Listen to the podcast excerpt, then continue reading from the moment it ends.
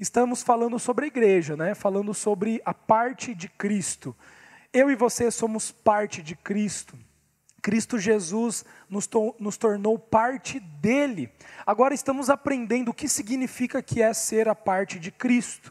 Então nós lemos esse versículo agora falando que é, ele nos designou para pregar o evangelho, para expulsar os demônios, para orar pelos doentes. Nós temos essa autoridade. No livro de Efésios aqui, nós temos um texto muito especial que é, nos, nos fala sobre o abençoar, o ser abençoado. Bendito seja Deus, o Pai do nosso Senhor Jesus Cristo, que nos abençoou. Diga assim comigo: eu fui, no passado, eu fui abençoado com todas as bênçãos espirituais nas regiões celestiais. Esse versículo não está no futuro. Está conseguindo interpretar o texto comigo? Você não será abençoado. Você foi abençoado. É por isso que nós cantamos que nós não precisamos mais de bênçãos. Por que, que nós não precisamos mais de bênçãos? Porque nós já fomos abençoados. Com duas, três, quatro, dez, todas as bênçãos espirituais. Não existe mais nenhuma bênção que falta para você. Todas as bênçãos já foram depositadas em você quando Deus Pai te abençoou em Cristo Jesus. Então, em Cristo Jesus, você foi abençoado com todas as bênçãos espirituais. E ser abençoado com todas as bênçãos espirituais significa o quê? Significa você ter autoridade. Você ter poder e autoridade para fazer o quê? Para abençoar. As boas novas, ao contrário do que muitos acham, não é você é abençoado. Se o você é abençoado fossem as boas novas, esse evangelho estaria completo, incompleto. Certo? Ó, você é abençoado. Tá bom, legal, eu sou abençoado, né? Só que é um evangelho incompleto. Por que, que ele é um evangelho incompleto? Porque ele iria parar em você. Ó, você é abençoado. Nossa, então isso quer dizer que eu sou próspero, que eu posso ter todo o dinheiro do mundo, que eu vou crescer, que eu vou ter minha casa própria, que Deus vai me dar isso, que Deus vai me dar aquilo. Percebe? Esse tipo de evangelho, ele é algo totalmente fundamentado no egoísmo. É para mim. Mas o que, que Deus diz para Abraão quando Deus chama Abraão? Ele diz: Eu te abençoarei para que você seja uma bênção. Então veja que nós somos abençoados em Cristo para que nós sejamos uma bênção. Você só pode ser uma bênção se você for um abençoado.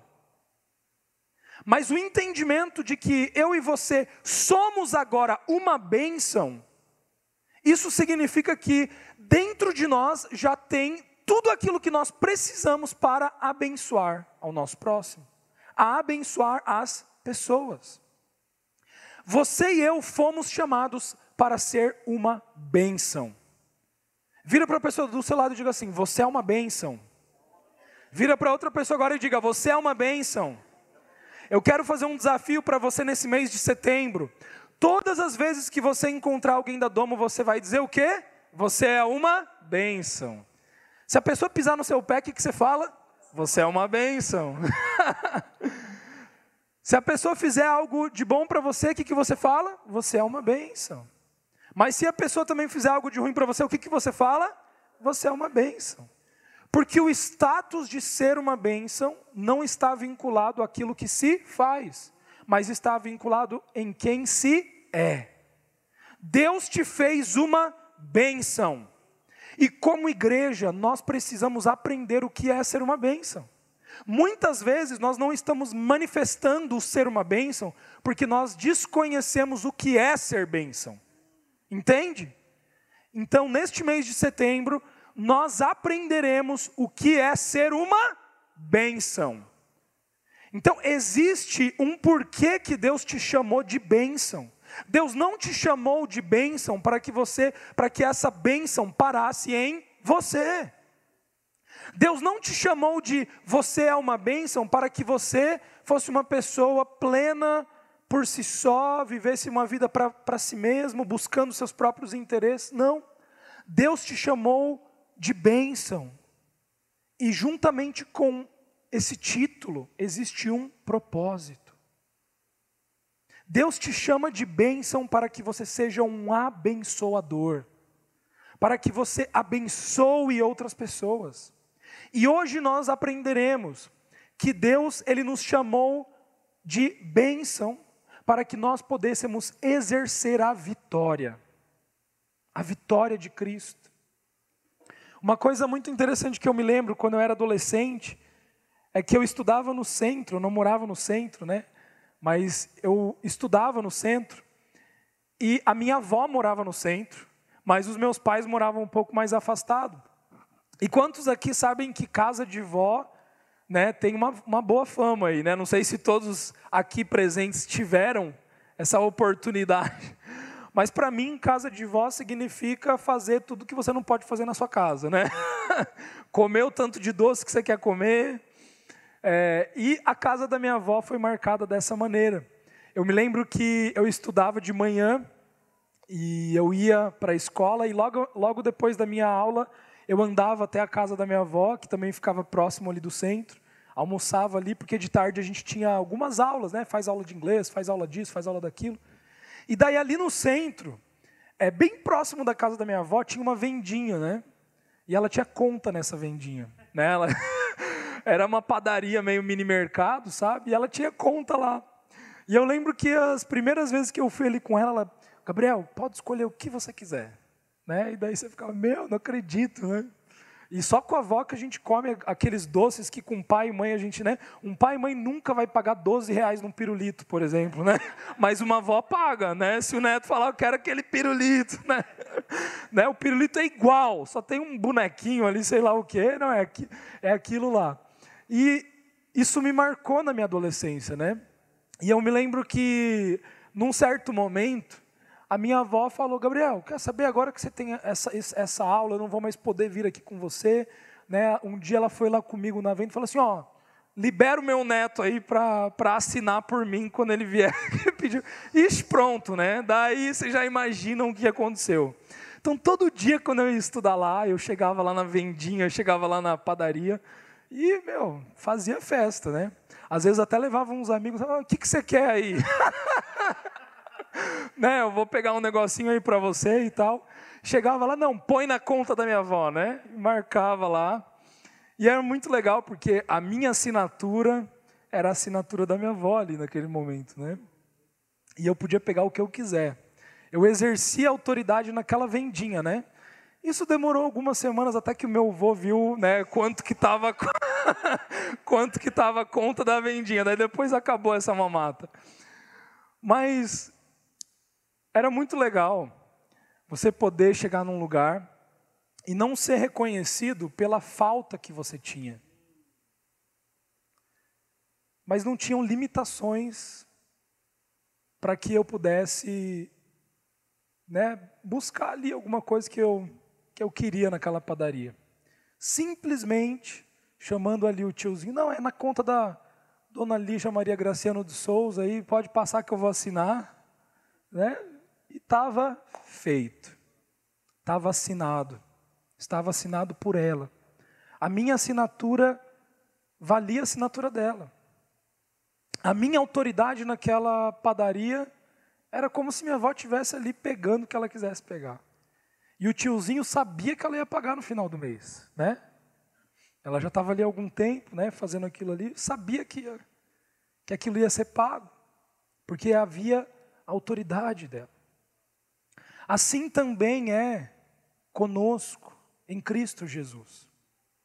A morte e a ressurreição de Cristo, para nós, igreja do Senhor Jesus Cristo aqui na terra, significa uma assinatura.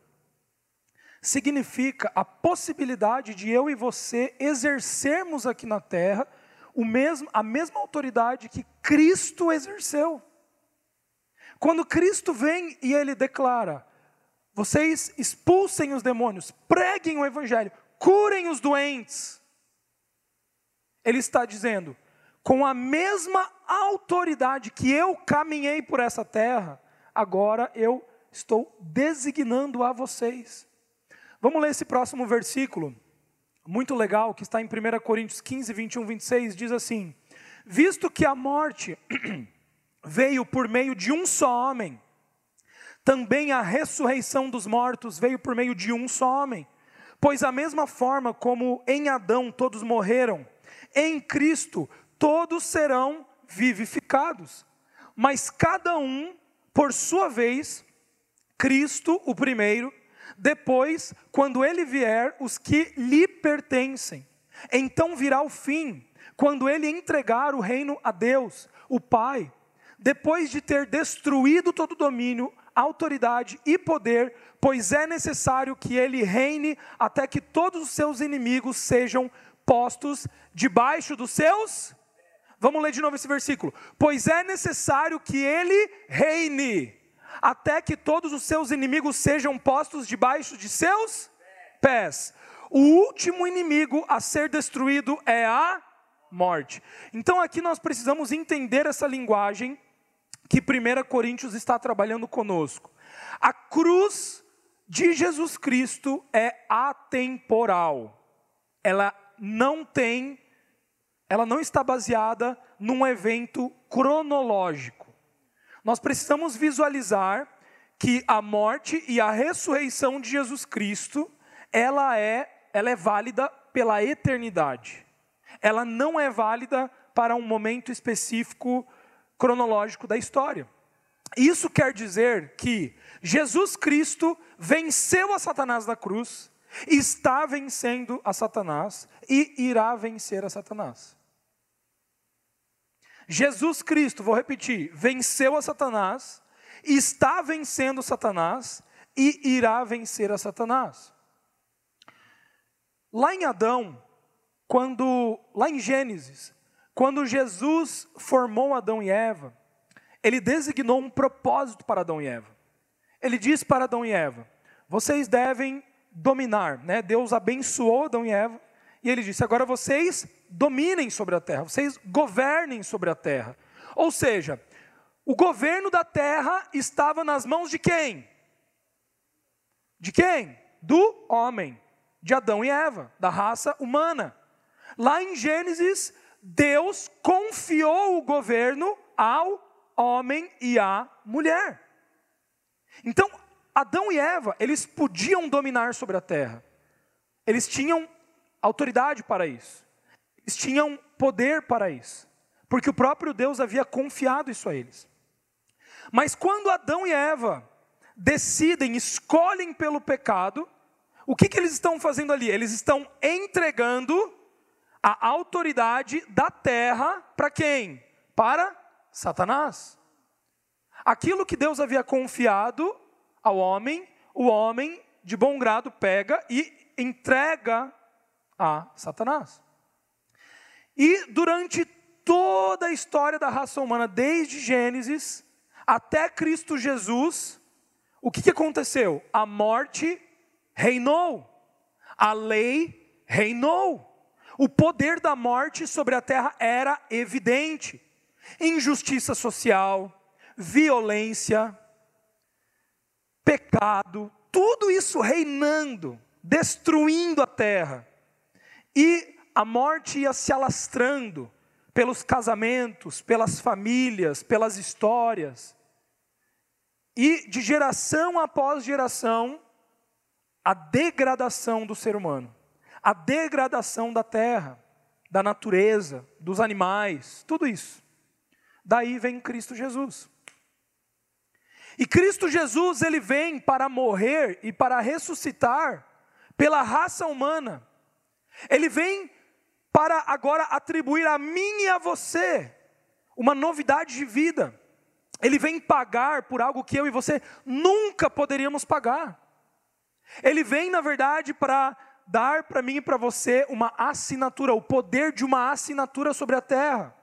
E por meio da morte, da ressurreição de Cristo, o que, que ele faz? Ele toma novamente das mãos de Satanás essa chave, esse poder, essa autoridade que havia sido dado a ele. Jesus vem como homem, Jesus vem como Deus, e por meio da sua morte, da sua ressurreição, ele toma das mãos de Satanás aquilo que confiava autoridade sobre a terra, e ele pega isso e agora entrega para quem? Deus entrega para quem? Para Cristo.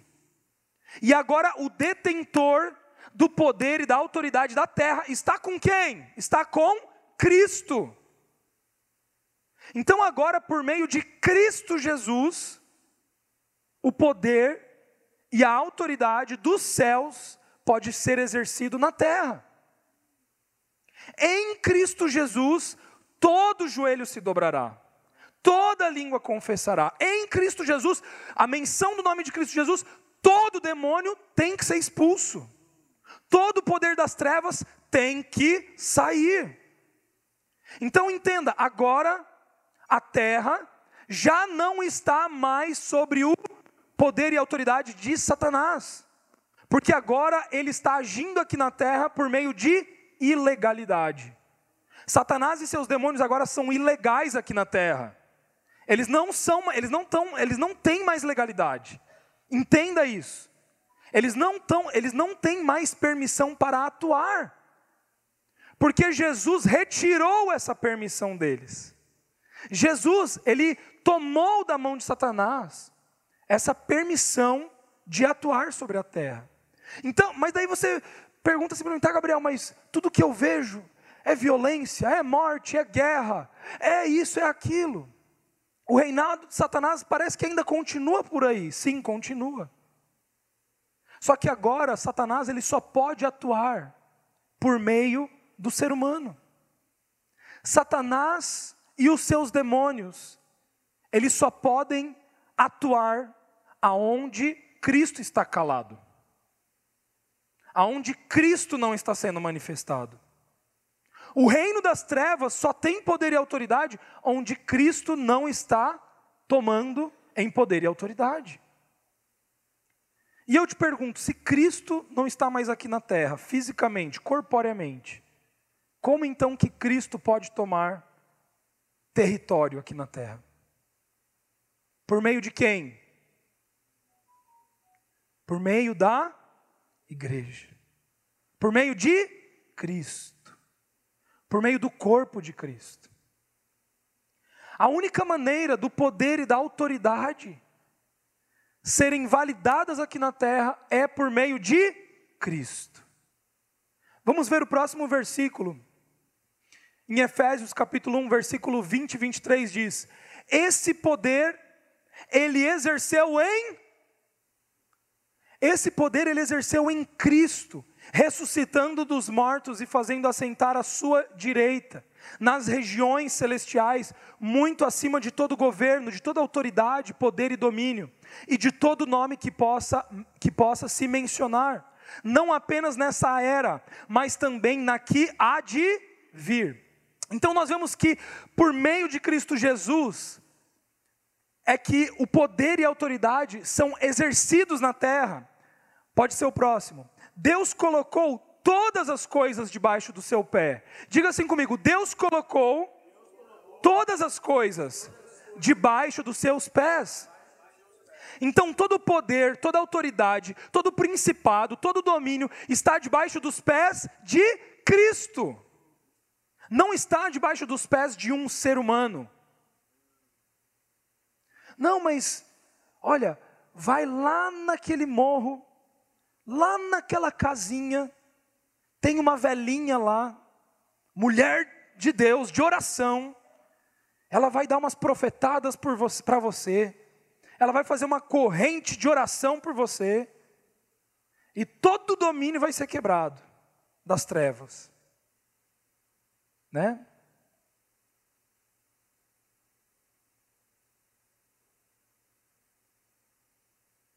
Não é assim. Não, mas aquele pastor lá da China está vindo para cá. Eu vou lá naquela conferência, vou pagar 500 reais para ouvir ele.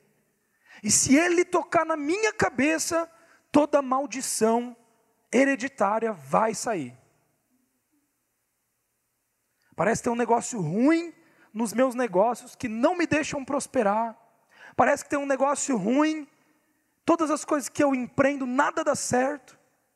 Não, mas disseram que se eu participasse daquela campanha das sete quartas-feiras, do jejum, no monte, não sei o que lá, ah, sabe? E nós trocamos a autoridade de Cristo pela performance.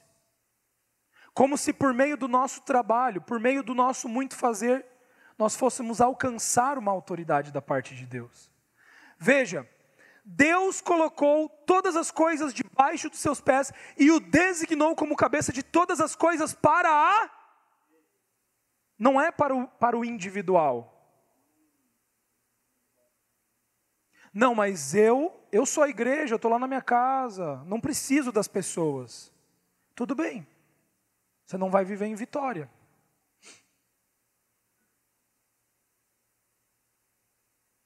Se a vitória, se a autoridade e o poder dos céus é confiado a Cristo, somente quando nós somos parte de Cristo é que esse poder e essa autoridade é manifestada, é vista.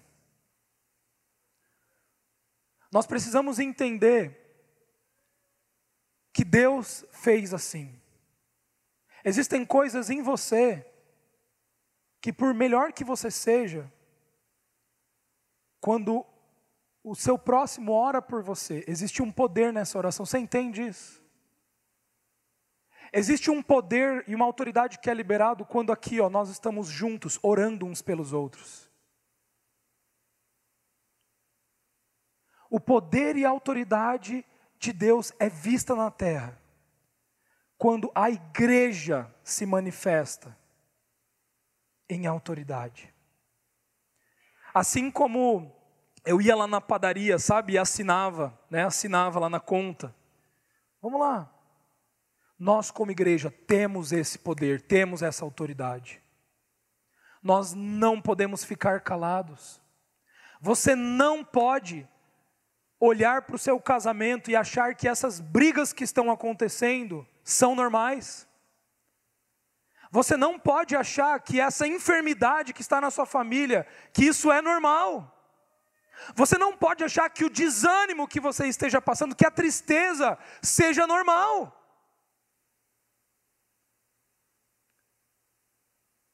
tudo aquilo que vem para destruir, para matar e para roubar a nossa paz, para roubar o amor, para roubar a nossa plenitude, isso tem o dedo de Satanás.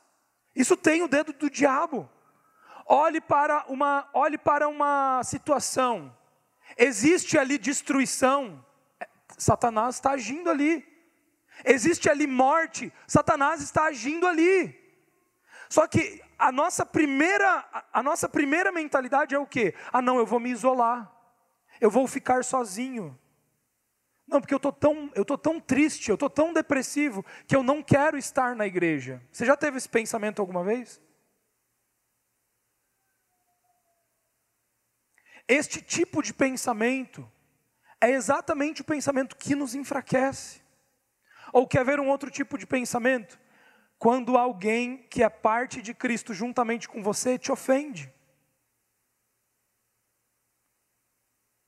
A sua primeira reação é não querer estar em unidade, não querer estar junto. É ou não é? Quando você briga com a sua esposa, com seu marido, qual é a primeira coisa que você faz? Você sai de perto, né?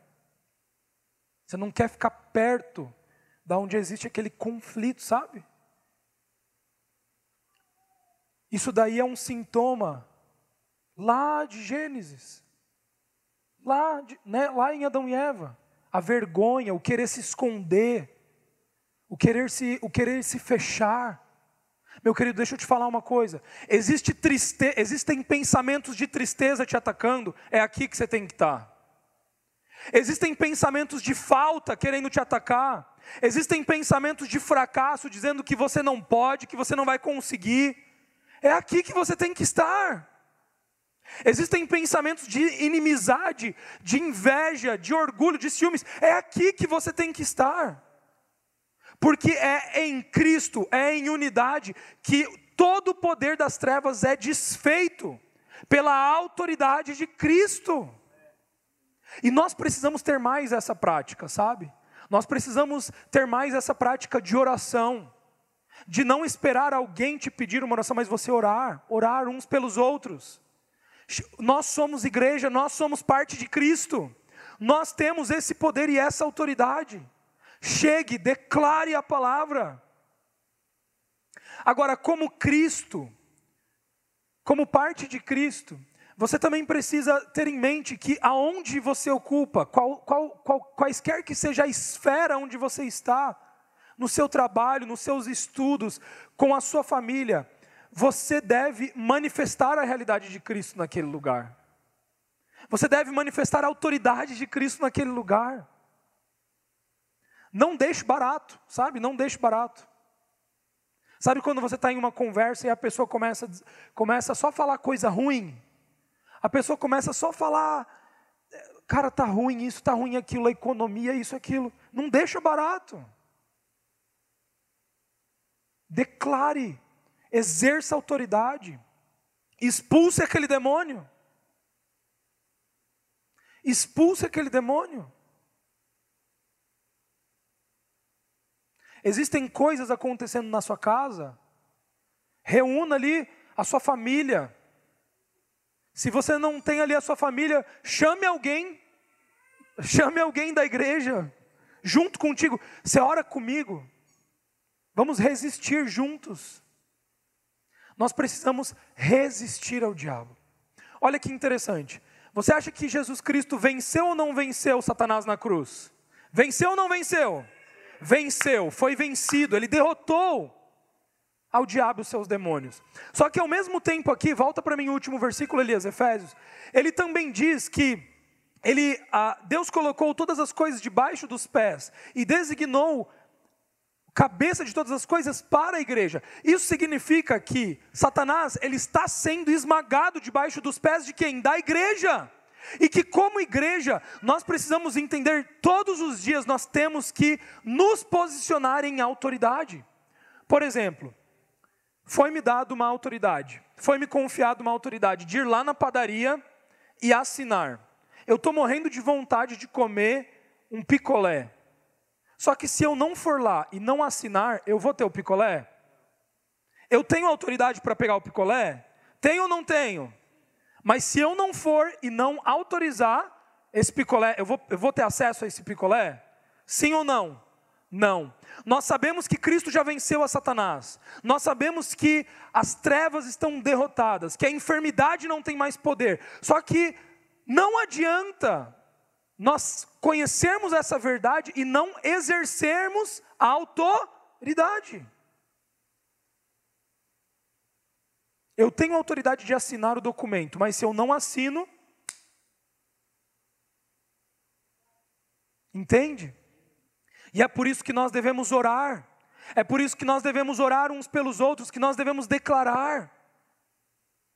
Quando nós estamos juntos, e nós oramos uns pelos outros, meu querido, não desvalorize o poder da oração, não desvalorize o poder das suas palavras.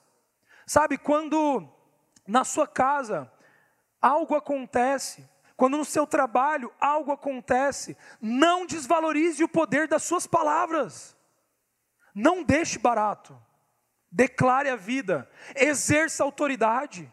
Você tem autoridade em Cristo Jesus para desfazer as obras das trevas. Desfaça as obras das trevas. Então, que é o seu corpo a plenitude daquele que enche todas as coisas em toda e qualquer circunstância. Diga assim comigo: em toda e qualquer circunstância, eu posso exercer autoridade. Você crê nisso? Então agora levante as suas mãos em um ato de fé, aponte para o nosso novo local, lá na SC, e agora comece a declarar: Deus, nós declaramos agora a quebra de toda magia naquele lugar, toda a feitiçaria que foi feita, todo o trabalho que foi feito, agora nós desfazemos, nós declaramos um lugar livre, nós declaramos que os demônios serão expulsos daquele lugar, nós declaramos vidas que estão sendo atormentadas por Satanás, pessoas que estão sendo atormentadas pelo um espírito maligno de vícios, de alcoolismo, de drogas, serão libertas naquele lugar, pessoas que estão sendo atormentadas pelo vício da imoralidade sexual, pessoas que estão ah, se dando, dando seus corpos como instrumentos da imoralidade, serão libertas naquele lugar. Deus, nós declaramos que pessoas que estão sendo atormentadas de doenças, de dores, de enfermidades, elas pisarão naquele lugar, elas serão curadas. Em nome de Jesus, agora nós exercemos a autoridade sobre a nossa cidade. Nós declaramos que aquele território é um território do Senhor Jesus Cristo, que nenhum mal atuará naquele lugar. Nós declaramos agora a quebra de toda mentira. Nós declaramos agora que Satanás ele é derrotado e que pela igreja do Senhor Jesus Cristo, ele está debaixo dos nossos pés. Aonde nós pisarmos, ali é terreno nosso, ali é terreno do Senhor Jesus Cristo. Em nome de Jesus, em nome de Jesus. Amém? Olha que simples. Fácil. Simples. Por que, que você não faz isso na sua casa? Por que, que você não faz isso no seu local de trabalho? Pare de aturar a afronta do diabo. Pare de aturar a afronta do diabo. Não é normal. Ah, não, isso é normal. Não é normal. Isso não é normal. Esse desânimo que você está sentindo não é normal. Essa falta de visão que você está tendo não é normal. Nós precisamos nos posicionar como corpo. Sabe? Nossa, Gabriel, mas eu não, eu não sei muito como me, posicionar. Abra a sua casa para fazer um grupo da Domo. Abra a sua casa. Ó, eu quero abrir minha casa para fazer. Vamos lá na minha casa estudar. né? Vamos orar aqui. Orem por mim, orem pela minha. Sabe? Isso é assim. Você está se sentindo fraco, você está se sentindo atacado, convide alguém para jantar na sua casa. Quando eles chegarem lá, fala assim: Ó, eu te convidei aqui, mas na verdade te convidei para a gente fazer uma oração aqui. Você vai orar junto comigo. Amém, querido? Isso é assim. Isso é assim. Nós precisamos exercer autoridade. Deixa eu te falar uma coisa. Isso não é, isso não é lei que eu estou dizendo. Você pode estar falando, ah, Gabriel, isso daí é performance e tal, Jesus já cumpriu, Jesus já cumpriu. Sim, ele já cumpriu, mas agora nós assumimos essa autoridade e exercemos essa autoridade. É, quando uma pessoa ela passa em um concurso público, existe um processo de posse e exercício onde ela precisa tomar posse daquele cargo, ela precisa se apresentar, ela precisa ter os documentos corretos, ela precisa se apresentar para exercer essa função. Posse e exercício. Eu e você precisamos tomar posse e precisamos exercitar a autoridade. Nós tomamos posse da autoridade de Cristo Jesus e nós exercemos essa autoridade. Existem cristãos que estão sendo derrotados. Você tem a graça, você tem Jesus, só que você está vivendo uma vida medíocre em derrota. Você está permitindo que a tristeza te domine.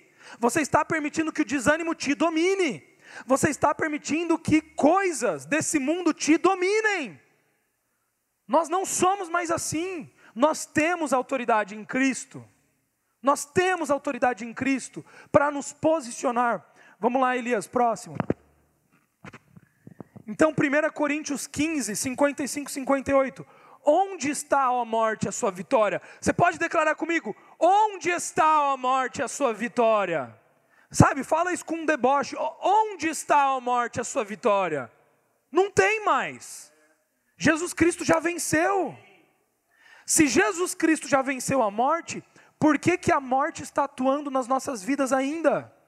Eu te faço essa pergunta: o que hoje você está experimentando de morte na sua vida? Talvez seja uma morte em relacionamento, talvez seja uma morte nas suas finanças, talvez seja uma morte, é, não sei, em áreas, nos seus sentimentos. O que hoje? O que hoje você pode dizer que te rodeia que tem a ver com a morte? Tudo que tem destruição é da morte. Tudo que é meio obscuro está na morte. Você está lá no teu trabalho, você se sente meio pesado lá, parece que tem algo lá, tem morte lá. Alguns iriam dizer, ah, eu tenho que sair desse lugar porque é tão pesado, né? Não, você é a luz ali. É você que vai trazer a luz para aquele lugar. É você que vai trazer a vida para aquele lugar. Então eu te pergunto, o que hoje te rodeia que tem a ver com a morte? Entenda que você carrega a vida de Cristo. E por isso você exerce a autoridade naquele lugar. Tem, algumas, tem alguns empresários aqui da Domo, né, que tem um negócio junto. E esses dias eles me mandaram uma mensagem, Gabriel, nós queremos começar um nós queremos começar um grupo lá no nosso negócio. Nós vamos começar um grupo lá no nosso negócio. Queremos assim trazer toda toda a galera, né? O que é isso? É trazer luz, cara. Desculpa, eles estão sendo extremamente inteligentes. Vai aumentar a faturação da empresa Faturamento, né, não faturação. Vai aumentar faturamento. Tudo vai. Porque quando você convida Jesus para as áreas onde você está, não tem como não florescer. Em tudo, não tem como não florescer. No que, que você precisa convidar, convidar Jesus? Esses dias lá no meu trabalho eu estava trocando uma ideia. Daí comecei a trocar assim uma ideia, daí de repente o cara começou a falar, cara, né, uma opressão, assim, ah, eu fiz esse trabalho, eu fiz aquele outro trabalho, porque eu, tinham feito um trabalho, né? Daí quando eu fui lá tomar o passe, quando eu fui receber, daí a mulher lá recebeu, o, né, recebeu, daí, aqui, daí eu, aquilo que ela recebeu tentou me atacar, mas daí falaram que era assim mesmo, porque para sair o trabalho que tinha feito. Daí eu falei, nossa, né? Mas como que aquela mulher que era do bem recebeu algo mal nela, tentou te atacar para que aquilo saísse o mal de você, né? Daí ele ficou pensando assim, né? Falei, você tem certeza que isso é bom, né? Sabe? Você vai, você vai jogando verdade onde tem mentira. Você vai se posicionando, né? Daí ele até falou assim: não, e sabe o que é o mais engraçado, Gabriel? É, o, né, o meu parente ali, às vezes, durante ali a cerimônia, né, às vezes ele cantava umas músicas de Jesus, e quando ele falava Jesus, o bicho, né? Eu perguntei, ué, mas ele é cristão? Não, não é não, ele só cantava umas músicas de Jesus. eu falei, então, cara, olha que interessante, né? Será que esse Jesus aí não tem alguma coisa a ver com o negócio? Eu falei isso para ele, né? E deixei ali. Deixei ali, sabe? E estou ali semeando. Ele não tem noção de quem eu sou. Não sabe quem eu sou. Não estou falando da domo. Estou falando filho de Deus. Não sabe quem eu sou. Ele não sabe que eu sou parte de Cristo. Mas eu sou. E quando uma parte de Cristo invade um território onde existe trevas, tem duas coisas que podem acontecer. Ou essa parte de Cristo começa a duvidar, porque o que Satanás vai usar contra você, sabe o que, que é? A mentira. Sabe qual é o único poder do diabo contra você? A mentira. Se você começar a acreditar nessa mentira, daí você é derrotado. O único jeito. Entendeu? O único jeito. Ele vai tentar jogar. Pô, você não é filho. Você não foi limpo de todo o teu pecado. Ele vai tentar jogar o passado, ele vai te lembrar do passado. Ele vai te lembrar de quem você era. Ele vai ficar jogando isso. Daí, se você se afugenta por isso, ele ganha espaço. É por isso que eu e você precisamos exercer autoridade. Porque não, dois corpos não ocupam o mesmo espaço. Lei da física. Se você que é luz não exercer autoridade onde você está, as trevas vão exercer autoridade. O cristão que chega e fala, ah, eu estou querendo, meu Deus, que peso, que peso, tem um peso lá naquele lugar, é o cara que não está exercendo autoridade. Entendeu? Porque cada dia mais você tem que invadir lá com a luz. Então, onde está a morte a sua vitória? Bate no peito e diz assim: onde está a morte a sua vitória? Não tem, não tem. Onde está a morte, o seu aguilhão? O aguilhão da morte é o pecado. E a força do pecado é a lei. Então aqui está mostrando que pensa num pensa num escorpião, tá? O escorpião ele pica ali com o rabo dele, vem o veneno, certo? Então o veneno é a morte. O veneno é a morte. E ele a morte ela é inserida em você por meio do ferrão ali, certo? Então, antes de Cristo, o diabo podia nos ferir. Ele nos feria. Certo? Ele nos feria. O aguilhão, a morte, e ele usava o que para nos ferir? O pecado. Só que daí o que, Jesus fez? Jesus resolveu o pecado, né? Eis o cordeiro do mundo que tira. Tirou ou não tirou? Resolveu. Jesus tirou o que? O ferrão do escorpião. Agora é um escorpião sem ferrão. O escorpião, eu vou te pegar, eu vou te pegar. Pô, mas ele não tem mais ferrão, entendeu? Só que daí às vezes o que, que a gente faz? Ah, ele vai me pegar, ele vai me pegar. Ele está me pegando. O que, que a gente está fazendo? Nós estamos acreditando na mentira. Mas ele não tem mais. Então, o aguilhão da morte é o pecado. E a força do pecado é a lei. Ó. A lei, ela fortificava. O que, que a lei falava? Olha o escorpião, olha o escorpião, olha o escorpião, vai te morder, vai te morder, vai te morder. A lei, ela só. Sabe, a lei evidencia. A lei evidencia o escorpião. E nos deixa com medo dele. Mas agora o que, que nós temos? A graça. E o que, que a graça faz? A graça ela tira todo medo. Todo medo. Hoje eu e você não temos mais medo do escorpião. Ele está ali, ele está ali. Por quê? Porque ele está sendo vencido. Ele foi vencido na cruz, ele está sendo vencido pela igreja, com a igreja pisando, está debaixo dos pés da igreja, e ele será vencido no julgamento final.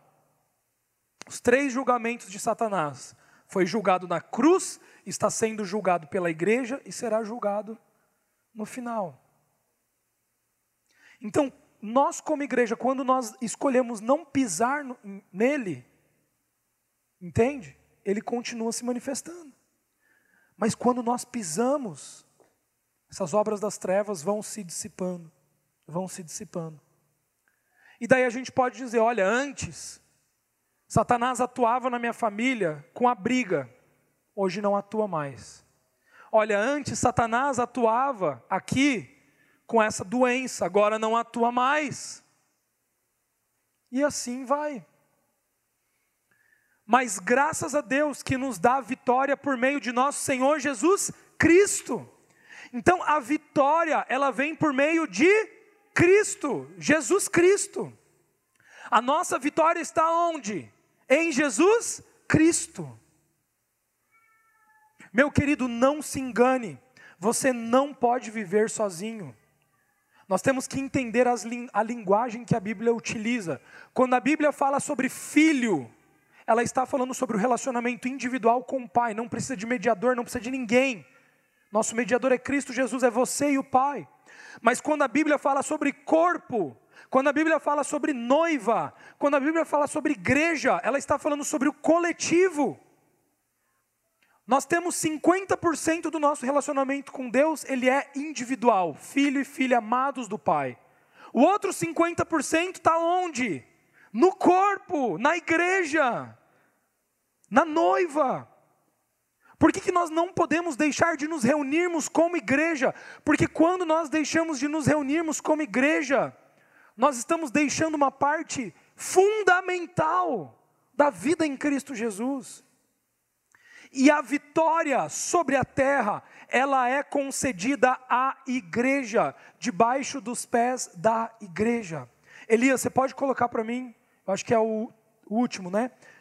1 Coríntios 55, 58. Portanto, meus amados, mantenham-se firmes e nada os abale. Sejam sempre dedicados à obra do Senhor pois vocês sabem que no Senhor o trabalho de vocês não será inútil. Então, Nós precisamos nos manter firmes. E como que nós nos mantemos firmes? Na graça do nosso Senhor Jesus Cristo. Não existe nada que nós precisemos fazer em obras para garantir a vitória. Simplesmente exercitar autoridade, assinar. Então entenda, para que o mal, né? Ai, tem um demônio ali. Eu preciso, eu preciso lá comprar aquele ramo ungido, preciso comprar aquele óleo de madeira de acácia que vem lá de Jerusalém. Se eu passar esse óleo na cabeça do fulano de tal, daí o demônio vai deixar dele. Olha só, que mentira, sabe? Que coisa sem valor. Não. Exercemos autoridade mediante a obra consumada de Cristo. E como que nós exercemos autoridade? Falando, orando, declarando. Você precisa falar. Deixa eu te falar uma coisa, você precisa impor as mãos sobre os seus filhos e declarar. Você precisa colocar a mão, literalmente colocar a mão nos seus filhos e dizer: Satanás, aqui não. Eles são herança do Senhor. Aqui a doença não tem lugar. Gente, esses dias foi tão engraçado aconteceu algo em casa assim que foi. É, começou um negócio de é, doença lá em casa, assim. Terrível, mas assim, terrível. De respiração, que foi assim. De um dia virou, sabe? Eles nem, nem pegaram friagem, nada, nada, nada. De repente, eles não conseguiam respirar. Começou no Emanuel, não, começou na Esther. A Esther, assim, de não conseguir respirar. Fui fazer ela dormir. Coloquei as mãos nela ali, meu, dale, dale, dale, dale, assim, ó. Sabe? Satanás aqui não. E, e né, exercendo ali a autoridade. Gente, ela acordou, outra. Daí no, na noite seguinte, o Emanuel. Daí de novo, pus as mãos ali e exercendo a autoridade. Gente, isso é assim. Isso é assim. Nós exercemos autoridade em oração, mediante a obra de Cristo. Não, deixa eu primeiro ver lá o remédio, deixa eu lá levar no médico, deixa eu lá. Pô, não está resolvendo, não está resolvendo, o que, que eu faço? Ah, vou orar. Né? Inverte. Não estou dizendo para você deixar de ir no médico tomar um remédio. Não, não, não. Mas ore primeiro. Ore. Imponha suas mãos. Imponha suas mãos. Não aceite. Não aceite. Eu quero orar. Quero que a gente finalize hoje em oração. Porque quando nós estamos juntos, muitas vezes a gente está fraco. Você entende isso? Muitas vezes a gente se sente fraco. E o corpo de Cristo, ele, sabe, gente, tem um, tem um valor nisso, tem um poder nisso. Olha aqui para mim, deixa eu te falar uma coisa: você não está sozinho. Você não está sozinho. Você é parte do corpo de Cristo. Você não precisa carregar esse fardo sozinho. Não precisa. Você faz parte do corpo de Cristo. Primeira coisa que eu gostaria de orar é sobre quem tem se sentido muito atacado na sua mente. Sabe, muito atacado. Com incredulidade, assim, com pensamentos. É, é como se você estivesse sendo sufocado, sabe? Por pensamentos malignos, por nem sei explicar, sabe? É algo muito terrível. Alguns na sua mente com pensamentos do passado, sabe? Outros com pensamentos de desistência, de derrota. Isso não faz parte de você. E isso é vencido em Cristo. Se você tem se sentido assim, Quero pedir para que você levante a sua mão no seu lugar. Se você tem sentido esse ataque na sua mente. Amém. Algumas pessoas. Amém. Eu quero pedir para quem está próximo dessas pessoas, coloque as mãos sobre essa pessoa. Agora, agora nós vamos orar. Tem algumas pessoas aqui na frente. Isso, levanta do seu lugar. Vamos orar uns pelos outros. Levanta sua mão mais alto, só para a gente ver se tem alguém mais aí atrás se sentindo assim também. Isso. Vamos rodear. Queridos, nós somos a igreja. Nós somos irmãos. Levante do seu lugar, vai orar por essa pessoa agora. Declare sobre essa pessoa. Isso, começa a orar, começa a declarar vitória sobre os pensamentos, sobre os pensamentos, sobre a mente. Declare agora, declare agora a vida de Deus. A vida de Deus. Em nome de Jesus. Em nome de Jesus.